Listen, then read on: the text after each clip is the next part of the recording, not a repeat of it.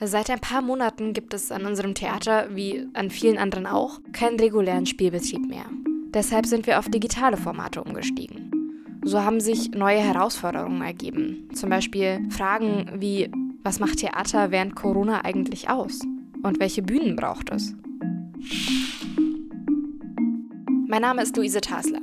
Ich bin Praktikantin am Loft in den Bereichen Öffentlichkeitsarbeit und Produktion. An dieser Stelle werde ich in den nächsten Wochen mit Loft-KünstlerInnen reden, die ihre Arbeit jetzt neu denken müssen.